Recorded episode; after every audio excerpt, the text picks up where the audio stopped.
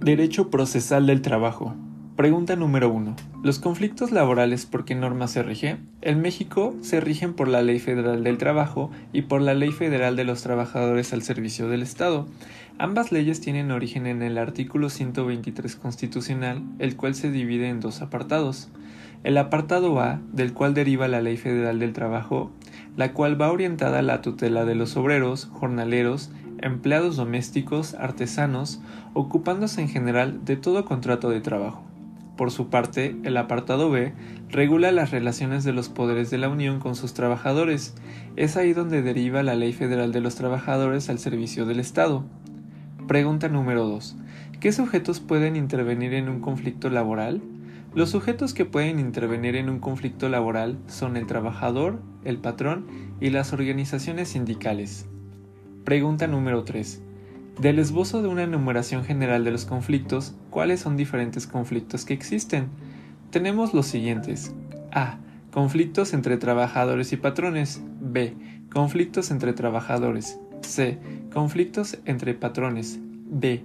Conflictos intersindicales. E. Conflictos entre sindicato obrero y sus agremiados.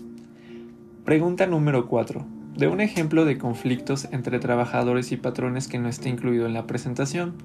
Por ejemplo, un conflicto por despido injustificado donde el patrón despide sin razón válida a su trabajador, ocasionándole una desventaja en su esfera jurídica. Pregunta número 5. De un ejemplo de conflictos intersindicales que no esté incluido en la presentación.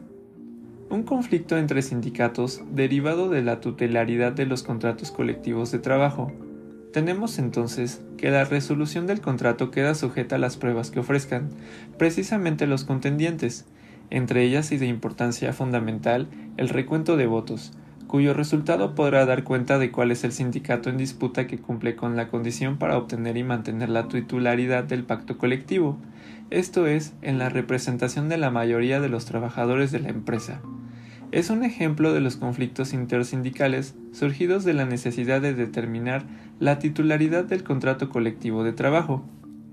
Pregunta número 6. De un ejemplo de conflictos entre sindicato y agremiados que no esté incluido en la presentación. Los trabajadores de la planta de Volkswagen de México decidieron reclamar un aumento salarial, comunicaron el emplazamiento a huelga ante la Junta Federal de Conciliación y Arbitraje, el gremio aspira a conseguir un incremento salarial del 12% y rechazó las declaraciones de la organización sindical, pues habían manifestado que no existe margen para establecer un aumento de haberes, pues considera que no existen condiciones para lograr mejoras en el contrato colectivo de trabajo del sindicato, la empresa también ha entregado un pliego de peticiones que se está analizando y discutiendo. Señaló el sindicato que nuclea a los empleados de la automotriz. Pregunta número 7 de un ejemplo de conflicto entre trabajadores que no está incluido en la presentación. Carlos y Jimena llevan mucho tiempo trabajando en el mismo departamento y los continuos roces han provocado que no se soporten mutuamente. En este caso sería un conflicto de relación laboral. También tenemos un conflicto por la pugna de los derechos de escalafón. Pregunta número 8. De un ejemplo de conflicto entre patrones que no estén incluidos en la presentación. Algunos patrones optan por firmar contratos de dedicación exclusiva con el fin de garantizar que cierto grupo de empleados no puedan ejercer su profesión u oficio fuera de la empresa o de la actividad que promueve el patrón.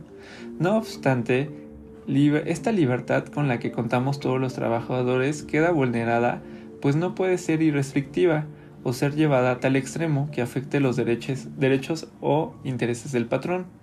Resulta evidente que el patrón no solo remunera al trabajador, sino que pone a éste en condiciones de adquirir experiencia y perfeccionar su oficio o profesión, por lo que constituye una falta grave al contrato de trabajo.